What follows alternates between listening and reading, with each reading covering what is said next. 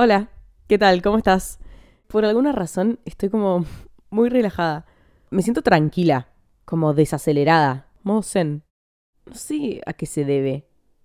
Creo que es porque hace un tiempo no estoy tomando mate, entonces no tengo tanta cafeína o mateína o como carajo se diga.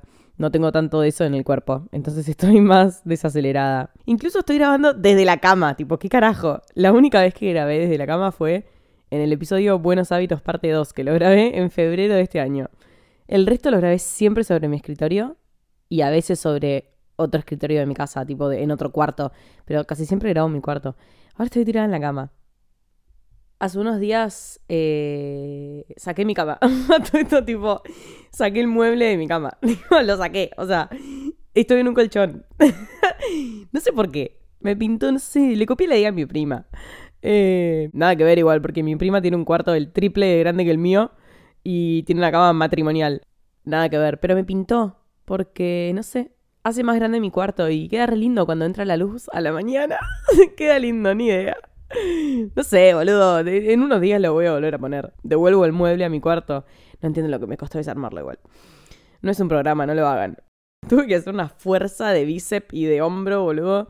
Pero pude. Pude desarmarla y nada, ahora estoy en un colchón en el piso. Es que, ¿saben qué pasa? Yo yo no tengo ningún, ninguna dependencia. No tengo ningún interés en mi cama. Tipo, verdaderamente a mí me chupo un huevo. Es un lugar al que yo voy, duermo, me levanto y me voy. Tipo, no es que paso tiempo en mi cama o a la mañana o a la noche o a la tarde. No duermo siesta, tipo, no hago nada en mi cama literalmente. Em, ¿Entendés? Tipo, literalmente me acuesto a dormir y me voy. Es simplemente un rectángulo que, aparte, cuando yo duermo, tipo, no me muevo. O sea, soy una plancha cuando duermo. Tipo, voy, me pongo boca abajo con la cabeza hacia un lado duermo 7, 8 horas y suena la alarma y yo me despierto en el instante en el que la alarma suena y me fui. Tipo, ya está. O sea, eso es para todo lo que existe en mi cama, ¿entendés? Entonces, no me parece tan importante. Entonces lo saqué de mi cuarto. en fin, eso por un lado. Como que me siento más tranquila, ¿no ven? ¿Sienten algo en mi tono de voz o no? En fin, por otro lado, eh, estos días, no sé por qué, pasé por muchas situaciones que me enfrentaron al concepto de mi valor, mi valor como persona, el valor que tiene mi persona, lo que yo pongo sobre la mesa.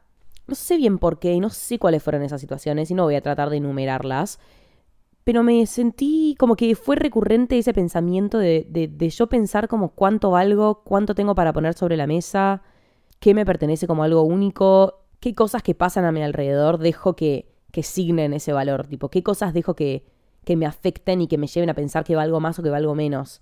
Si yo cambio de contexto, entonces siento que valgo menos. Si cambio de contexto, siento que valgo más. ¡Ay! Hay una hormiga en mi cama. What the fuck. Ah, claro, porque tengo la cama a la altura del piso. Igual, tipo, no hay hormigas en mi casa, pero bueno, sí, se ve que había una. Ah. Qué estúpida. Eh, retomando, sería medio una red flag que yo sienta que si cambio de contexto algo más o algo menos.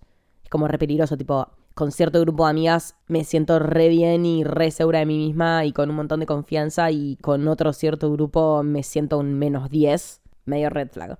O tipo, mm, en mi trabajo me siento un 2 y en mi vida social un 10. Siento que las cosas quizás deberían nivelarse un poco. Va, no sé. Creo que los balances hacen bien porque no los tengo y me haría bien tenerlos. Bueno, en fin, me puse a pensar quién lo marca, ¿no? ¿Quién dejo que marque mi valor? ¿Hay alguien que lo marque? ¿Está en constante cambio o es algo más bien estable? ¿Cómo me percibo yo? Tipo, ¿cuánto pienso yo que valgo? Claramente no es una cantidad cuantificable. Tipo, ay, yo valgo un 7, pero en febrero cuando estoy quemada valgo un 10, ¿entendés? No. Creo que tiene más bien que ver con la confianza en uno mismo, el autoestima, como qué tan sagrado te percibís. Sagrado en el sentido de que no dejas que te lastimen o que el otro te pase por arriba o que te digan algo que con lo que no estás de acuerdo. ¿Qué tanto te crees las cosas que te dicen los demás? Porque en redes sociales eso es un gran problema. Como qué tanto te dejas manchar sería a tu espacio personal, completamente individual tuyo, de Jacinta, de tu nombre. ¿A quiénes dejas pasar? ¿Quiénes dejas que lo estropeen? ¿Quiénes tienen un, un pase libre a poder modificar tus percepciones sobre vos mismo. Yo creo que nadie debería tenerlo. hay gente que puede influenciar para bien y para mal, pero creo que es un espacio personal y como súper sagrado que nadie puede tocar y que deberíamos conseguir una seguridad plena sobre eso. Vamos a profundizar. ¿Qué les parece? La verdad es una paja, porque yo me pongo a pensar en por dónde pasa principalmente el valor de una persona hoy en día. Como cuál es el parámetro principal por el cual se puede medir lo que vale una persona hoy. Y lamentablemente hoy en día ese valor pasa primero por la belleza externa. Era obvio. O sea, era obvio. De base. O sea, eso de base, es un parámetro. Qué tan linda es una persona, qué tan buena está una persona, qué tan lindo cuerpo, todo esto entre comillas, ¿no? Tiene una persona, es un parámetro, es una variable. Es algo como sumamente frío que lo, se puede tipo calcular en una escala del, 1 al 10, ¿entendés? Y la mayoría de nosotros de la sociedad estaría de acuerdo en ese puntaje. ¿No? Porque si no, tipo, ¿por qué Bella Hadid es un 10 y por qué tal otra persona es un 2, ¿entendés? porque estamos de acuerdo y porque son parámetros de raíz social y son estereotipos de belleza, etcétera, etcétera. Y ya de base es un valor, tipo el valor de la belleza externa, es como que tiene un montón de, de verbos dentro nuestro, como que nos puede guiar, nos puede atormentar, nos puede comparar, nos puede facilitar un montón de cosas, tipo sí o sí. O sea, el privilegio de ser hegemónicamente lindo, por supuesto, te puede abrir millones de puertas, te puede facilitar millones de, situaciones en tu vida. Empezando por el simple hecho de que, tipo, si sos hegemónicamente hermosa, te van a dejar pasar primero al boliche, ¿me entendés? Tristemente así. Te decía, este valor de la belleza externa nos puede guiar porque estamos como constantemente buscándolo. Voy al gimnasio para esto, me pongo esta ropa para esto, me tiño el pelo así para esto, como, bueno, todas cosas que son externas nos puede atormentar porque nos puede hacer mierda y hacernos creer que justamente no valemos nada porque nos vemos de cierta manera, entonces queremos vernos de cierta otra. Todo esto a raíz de la comparación, que era el tercer verbo que dije, nos puede comparar. Eh, nos puede destruir y bueno, también nos puede facilitar un montón de otras cosas, ¿no? Es más, hace poco escuché dos entrevistas del podcast Call Her Daddy, de una piba que se llama Alexis Cooper, creo. Pero búsquenlo porque es súper ultra mega conocido. Y escuché dos entrevistas que hablan un montón de esto cómo tener cierto tipo de cuerpo te abre un montón de puertas. Específicamente las personas que estaban hablando de esto fueron Alexis Ren y Emily Ratakowski. ¿Vieron ese apellido que no se sabe cómo se dice? Bueno, se dice Ratakowski. Ya escuché la entrevista y lo aprendí. Em, bueno, está Em Rata y Alexis Ren hablaban sobre esto y explicando cómo el nivel de cosificación que ellas experimentaron con su propio cuerpo a los 18 años tipo haciendo campañas de modelaje por todo el mundo, para marcas de todo el mundo, las llevó a una disociación completa con su cuerpo, al punto de como que no llegar a sentirse parte de, tener muy disociado lo que es tu cuerpo y tu persona, como que tu cuerpo ya no te pertenece, porque es solo una cosa que te sirve para fotos y la gente está todo el tiempo hablando de tu cuerpo, comentando sobre tu cuerpo, pagándole a tu cuerpo, pidiéndole a tu cuerpo que pose de tal manera o, de tal otra, que ya es como que se sintieron ajenas a eso. No sé, me parece una locura, tipo, una de ellas literalmente llegó a decir, o sea, esta frase es re cliché y siento que tipo la piba lo dijo una vez y se la agarraron la frase, agarraron la frase en todos los medios y la pusieron de portada porque seguro garpó, pero la piba dijo como que hubo una etapa en su vida en la que ella se sentía tan disociada de su propio cuerpo que cuando la piba cogía, tipo, tenía que tener un espejo enfrente de ella para ser consciente de lo que estaba haciendo en el momento, ¿entendés? Porque si no, como que sentía que su cuerpo no le pertenecía. Por ende, sentía que las acciones que hacía con su cuerpo, como que no las estaba viviendo en carne propia. Entonces tenía que tener el espejo enfrente como para reasegurarse en el momento de qué es lo que ella estaba viviendo. Porque si no, como que no lo podía percibir, ¿entendés? Por la disociación. Pero bueno, igual, o sea, sí, la disociación se llama. Es un tema heavy y asumo que esto le habrá pasado a ella en los momentos en los que ella más lo sufrió, pobrecita nada, lo comento porque es algo súper impresionante y al mismo tiempo decís, y sí, como que, ¿qué más va a pasar? Si ellas, o sea, si toda su vida, literalmente, porque toda su vida, todo su trabajo, toda, toda su, todo, todo, vuelva, toda su fucking vida, porque son tipo las modelos que hoy en día contás con la mano, tipo contás con los dedos de la mano, toda su vida pasó siempre por su cuerpo. ¡Qué horror! Yo no podría. Yo, yo de base no puedo, o sea, de base. Me generaría tal malestar, boludo. Yo estaría ahí, tipo, disociada. La pasaría como el orto. Bueno, en fin, retomando. Uf, me fui de tema, me fui unos 15 minutos de tema. Retomando. Em, estábamos hablando de que hoy en día el valor de una persona pasa primero por su belleza externa, entre paréntesis, lamentablemente. Y para mí hay un concepto que si lográsemos, tipo, derribarlo o, o pasarlo por encima o, no sé, pegarle una buena piña, resolvería un montón de cosas. Y es el tema de la exclusividad en las relaciones amorosas. Joda, se iba a cualquier tema. Es el tema de la exclusividad. De que la belleza, la belleza, ¿me entendés? No tiene por qué ser excluyente. Este conflicto de la exclusividad de la belleza para mí se replica en un montón de ámbitos.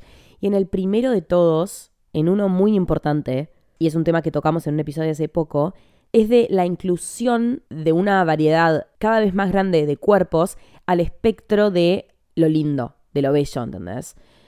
Pero eso como que sigue siendo un poco conflictivo porque seguimos hablando de una delimitación, tipo de un área, y todo lo que estamos haciendo es incluir cosas a ese área, ¿no? Como, bueno, imagínatelo como una bolsa. Vos tenés una bolsa y tenés, tenés cuerpos flacos adentro de la bolsa, ¿no? Y entonces los cuerpos flacos son lindos porque lo que está dentro de la bolsa es lo que es lindo, entre muchas comillas, ¿eh? Por favor. Entonces, lo que significaría la inclusión de diversidad de cuerpos al espectro de lo que es lindo o no, o sea, las palabras que acabo de decir, sería tipo agarrar con la mano los cuerpos que no son flacos o que son gordos o lo que sea, tipo, entre comillas, no sé, yo uso comillas en todos lados porque no quiero faltarle respeto a nadie. Agarrás esa, esa variedad de cuerpos y lo metes de vuelta en la bolsa. Entonces decís, bueno, esto también es lindo. Eso con el tiempo probablemente se acepte. Probablemente deje de ser tanto un problema. Probablemente Argentina, espero, deje de ser, creo que es el segundo país con más trastornos de la conducta alimentaria. Mentira, directamente el segundo país con más casos de anorexia.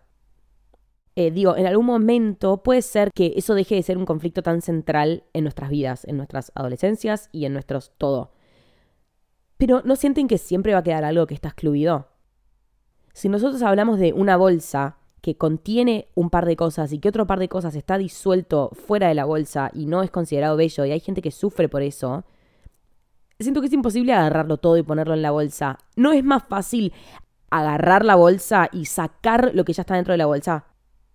En vez de forzar parámetros de lindo o feo sobre otro tipo de cuerpos, y agarré el, el ejemplo de cuerpos porque tipo es lo más común, pero puedo hablar de cualquier otra cosa, o sea, puedo hablar del tipo de una ceja, puedo hablar de la el grado de respingue de una nariz, o sea, puedo hablar del, tamaño de un labio, de lo que se me cante el orto, tipo, puedo hablar de lo que tenga ganas. No es más fácil en vez de estar forzando etiquetas sobre, ay, bueno, esto es lindo ahora, ahora tener más grasa en el cuerpo es lindo, y ahora tener una nariz ancha es linda, y ahora tener un montón de cachetes es lindo. No es más fácil decir, tipo, cancelemos todas las etiquetas como que cancelémoslas, dejemos de, invertir tanta energía en eso. Yo, siempre me digo a mí misma, tipo, si yo hubiese invertido muchísimo menos tiempo en la manera en la que se ve mi cuerpo, yo estaría salvada. Yo estaría en el cielo, básicamente, boludo. No en el cielo, tipo muerta, sino estaría salvada. O sea, me hubiese ahorrado tanto, pero hubiese aprendido mucho menos. O sea, todo tiene un lado positivo, asumo. Eh, yo siento como que estamos perdiendo tiempo en tratar de meter a todos los cuerpos en la bolsa de qué es lindo, cuando en realidad podríamos agarrar la bolsa, agarrar una sierra, enchufarla y destrozarla, ¿me entendés? Y decir tipo, dejemos de invertir tanto tiempo en convencer a la gente que tipo se está viendo linda, mejor hagamos de la, de la belleza algo universal, boludo. Porque no está bueno sino, porque nos estamos alimentando con el mismo argumento. Yo me voy a tener que forzar a sentirme linda eso es algo que, tipo, es mucho más profundo que como yo me veo al espejo, ¿entendés? Entonces ahí es donde digo y siento que estamos invirtiendo tiempo en un lugar en el que no sé si va a ser tan útil. Hace poco también lo hablamos en un episodio de esto de la imagen que te devuelve un espejo. Que la imagen que el espejo te devuelve es siempre la misma y lo único que varía es tu interpretación, sea personal o sea social, sobre lo que estás viendo. Quiere decir que quizás yo me paso, o sea, me paso una década entera haciendo investigaciones y deconstruyendo el concepto de que los flacos son lindos o no sé qué, y trabajando sobre verme bien linda a mí misma, pero siempre sobre parámetros visuales, tipo siempre sobre parámetros físicos, sin enfocarme en mi percepción, que es lo que puede cambiar de un día para el otro. Tipo, si yo estoy mal conmigo misma, no me importa qué cuerpo voy a tener, igual me voy a ver mal, boludo. Hashtag experiencia propia. Tipo, o sea, siento que debería haber mucha más energía en el cultivar la aceptación de tu propio cuerpo, pero como cuerpo y ya, ¿entendés? Creo que hay una diferencia entre dos movimientos que son como el body positive y el body... Ay, ¿cómo era? Acá está, mira. Vos buscas en Google body positivity versus y ya te aparece abajo body positivity versus body neutrality. Claro. El body positivity lo que tiene es la constante afirmación de que mi cuerpo es bello, de que no importa cómo se vea, yo considero que mi cuerpo es lindo y se ve súper bien y tengo que aprender a aceptarlo, pero siempre como desde un parámetro de la belleza, que creo que es lo que yo estoy diciendo y si no lo es, pues no sé, no importa. Después, el body neutrality habla de la neutralidad en cuanto al cuerpo no involucra esto de amar a tu cuerpo de la manera en la que se ve y tratar de convencerte de que eso es lindo, sino amar a tu cuerpo desde una raíz de todo lo que tu cuerpo te deja hacer. Me deja correr, me deja ser feliz, me deja escalar una montaña, me deja irme de viaje, me deja abrazar a los seres queridos que yo amo, tipo todo lo que vos podés hacer solo porque tenés un cuerpo. Esas son las dos diferencias y creo que tiene un montón que ver con lo que estábamos hablando recién. De tratar de dejar de forzar un parámetro de belleza sobre nuestro cuerpo y de terminar con esa repartija de cuerpos tipo entre lindos y feos, ¿entendés? Porque sí, vos podés agregar cuerpos a la bolsa, pero siempre van a quedar por fuera otras cosas, tipo, no sé, vos agregás a los cuerpos que... Vos podés agregar cuerpos gordos a la bolsa, pero no sé, por fuera te van a quedar un montón de otros cuerpos, boludo. Te van a quedar un montón. No sé, cuerpos de gente con alguna discapacidad, ponele. No sé, te va a quedar siempre algo por fuera. No sé, yo apuntaría a otra cosa. A mí me parece más copado que nosotros como sociedad invirtamos esfuerzo en tratar de moldear nuestras capacidades y nuestro amor para con nosotros mismos, pero no desde lo corporal, sino desde lo valioso. Y por eso es que hoy yo me pregunto cuál es mi valor. por eso estamos hablando de el valor, que va más allá de la belleza y de que la belleza no tiene por qué ser excluyente. Hace unas hace un buen tiempo a ver, me voy a fijar hace cuánto tiempo porque ahora ya me da intriga. Subí un TikTok. Acá. Ay, ay, esta música de cornuda. no sé si era necesario. Yo subí un TikTok tipo reaccionándole a un TikTok de otra chica. Les voy a describir el TikTok de la otra chica, ¿no? Era un video de ella, una foto frente al espejo, re diosa, re linda, como re empoderada y, entre comillas, decía, ella se estaba diciendo a ella misma, boluda, no te compares, sos hermosa, creo que puso, paren, paren que lo busco. Sí, boluda, no te compares, sos hermosa. Se entiende que estaba segura sobre lo que estaba diciendo, ¿entendés? Tipo, se miraba al espejo y decía, boluda, no te compares, mira lo linda que sos, mira lo, lo lindo que te queda este vestido, mira no sé qué, no sé qué. Pero de vuelta, tipo, si estamos todo el tiempo recalcando en las cosas que nos quedan lindas o feas, siempre vas a encontrar algo con lo que, con lo que compararte, ¿entendés? Entonces es mucho más fácil centrarte sobre algo interno que algo externo, ¿entendés? Para mí lo externo no funciona. Tipo, nunca te va a dejar satisfecha. Nunca. Ni satisfecho. Bueno, en fin. Ella decía eso, ¿no? Tipo, boluda, no te compares, sos hermosa. Y al toque aparecían. Ay, re feo. Y al toque aparece como una seguidilla de screenshots de tipo gente como farándula de nuestra edad. O modelos, o. Mm, sí, tipo influencers. No sé, imagínenselo, ¿no? Ni tipo vestidas recancheras antes de salir, todas diosas, fotos en la playa, en bikinis, eh, fotos en Disney, en la pileta, bueno, etcétera. Básicamente tipo fotos de una influencer. Y después de que ella se diga a ella misma que era hermosa, que no se compare, aparecen todas estas fotos de toda esta gente, que no tiene ninguna culpa esta gente, Dios. Y arriba aparece un texto que dice, ¿estás segura? La chica se ve re linda frente al espejo, después se compara con todas las otras y se pone, ¿estás segura? Y toda esta seguilla de fotos que te atormentan y no te dejan dormir. ok. Y yo me sentí re mal por la chica, boludo. Por, la chica y por todo. Por mí, por la sociedad entera. Por las, por las influencers de la foto también. Porque hay un montón de presión. Por todos me sentí mal. A lo que entonces yo qué hago? Agarro y le hago un dúo. De esta no te dejo escapar. Yo le hago un dúo con esta canción de cornuda. Y nada, mientras el TikTok sucedía, yo le, puse a esta chica. Igual no era para esta chica, era, era literalmente para mí y para el que lo quiera ver. Esa chica si lo vio, bueno, le mando un beso. Eh, arriba le escribí, al ritmo de la música, por supuesto, para que pegue más. Se lo voy a poner con la música de fondo, así le pega más. ¿Están listos para este momento emotivo? La belleza no tiene por qué ser excluyente. Todos tenemos cosas lindas, hermosas por dentro y por fuera. Todos estamos comparándonos constantemente, sintiendo que no somos suficientes. ¿Suficientes para quién? Nacer y ser alcanza. Te quiero mucho. Ahí terminó mi charla. Nada, me re gustó tener ese video en mi perfil. Es más, lo voy a repostear algún día de estos. Tipo, lo voy a volver a poner en mi historia porque me parece que está bueno. Es como. La chica se pregunta a sí misma, tipo, ¿estás segura? Y sí, amor, como que no dejes que el exterior te demuestre algo que hace cinco minutos tu interior te tenía tan asegurado, ¿entendés? Por eso, y repito, por octava vez, me parece más importante trabajar el interior que el exterior, porque el exterior siempre te va a terminar cabiendo y nunca te va a satisfacer, pero el interior no, el interior es un buen compañero. Porque el interior lo que puede tener es una base sólida. Y todo necesita una base sólida. El otro día dije en mi historia, yo gran parte de mi vida, de mi autoestima, literalmente mi manera de manejarme, mi manera de... Bueno, igual que sé yo, he tenido tanto mambos, pero digo, el otro día dije en mi historia que mi mamá es la base de mi autoestima. yo creo que es muy cierto, pero no porque hoy, hoy, el día de hoy, que yo tengo 20 años, mi mamá me responde todas las putas historias de Instagram diciéndome, ay, Hachu, qué graciosa, ay, Hachu, qué linda, ay, Hachu, qué canchera, ay, Hachu, son lo más, tipo, literal. Esas son las respuestas de mi vieja. No por eso, porque eso no se construye de un día para el otro.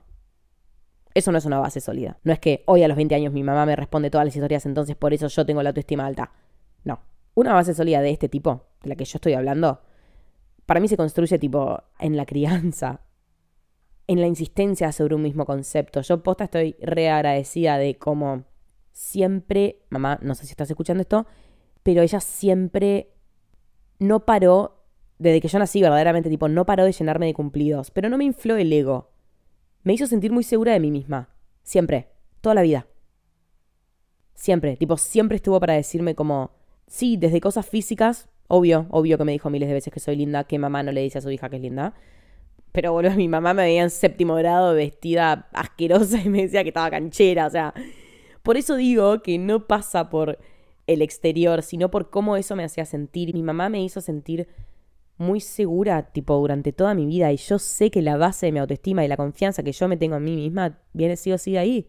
De que alguien durante 20 años me estuvo diciendo y me estuvo recalcando lo capaz que yo era. Lo capaz, lo genia, lo perspicaz, tipo, lo inteligente, lo no sé qué. No importa si lo soy o no, importa que me lo creo, ¿entendés? Y estoy segura que esa creencia me va a llevar mucho más lejos que el ser inteligente en sí, ¿entendés? Que alguien me esté repitiendo durante 20 años constantemente, que me esté reasegurando mis habilidades y como qué tengo para dar, en dónde me destaco, qué tan mágica le parece mi personalidad o lo que sea, como que me esté recalcando todas esas cosas, sí o sí, me dio la base para mi relación conmigo misma hoy. O mi percepción sobre mí misma hoy. Mi valor, boludo. ¿Por qué se piensan que estamos hablando de eso? Mi valor. Yo estoy segura que la manera en la que ella me educó es la base, tipo, sí o sí. Yo no tendría tanta confianza sobre lo que hago y no te digo sobre lo que hago hoy, tipo, ay, sobre mi podcast, sobre cómo actué durante toda mi vida. O sea, siempre tuve un sentimiento de determinación que es tipo, yo estoy segura de lo que yo soy, de cómo me manejo, de lo que hago, como esa seguridad que no la adquirí sola, boludo, la adquirí porque alguien me convenció de eso. Y no fui yo sola. Y no fue una película, no fue una serie de televisión fue mi mamá. Verdaderamente. No la adquirí sola. Alguien me tuvo que convencer. Y yo, obvio, me dejé convencer, claramente es un niña de vuelta. Pero alguien me tuvo que convencer de eso. Yo no elegí a mi mamá. O sea, la volvería a elegir mil veces, la típica frase cliché, pero yo no la elegí.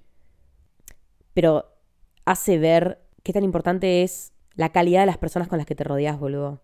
Tipo, hace literalmente la diferencia. Si yo no si mi mamá no hubiese tenido esa actitud para conmigo durante toda mi crianza, tipo, yo hubiese sido distinta. 100%. Distinta. No te digo bien o mal. Distinta. Punto. Lo mismo te pasa hoy con tu círculo de amigas. Quizás como que no lo ves tan... Em, como tan trascendental. Ay, esa es la palabra justa. Por ahí hoy no lo ves tan trascendental con tu grupo de amigas. No destacás la importancia que tiene tu grupo de amigas sobre la construcción de tu persona. Sin embargo, la tienen, porque con ese grupo de amigas seguro vas a pasar 10 años, boludo. 8, 10 años, quizás 15. Vas a pasar un montón de tiempo con esa gente. Y quieras o no, tipo, eso te va a moldear. Como a mí me moldeó la manera en la que mi mamá me crió. ¿Se entiende el paralelismo? Por eso digo, es importante rodearse de personas que se sientan como el sol. cálidas, amorosas, empáticas, valiosas. Para vos, claramente. Yo siento que posta todo necesita una, una base sólida. Es como con los idiomas, viste que te dicen que si sabes español, por ahí el francés te sale más fácil. O si sabes inglés, se supone que el alemán te va a resultar menos difícil. O con los instrumentos, tipo, ya sabes uno, bueno, con el resto del por ahí la piloteás. O como la cultura general. La cultura general es básicamente eso, es como saber un poquito de cada cosa. Es una base sólida de cada cosa para después indagar sobre otras cosas, ni idea, pero es como una base sólida. O como la cocina. Tipo, si tenés la base, el resto te sale un poquito, boludo. Tipo, si sabes cocinar un toque, después con el resto te das maña. Te das ingenias.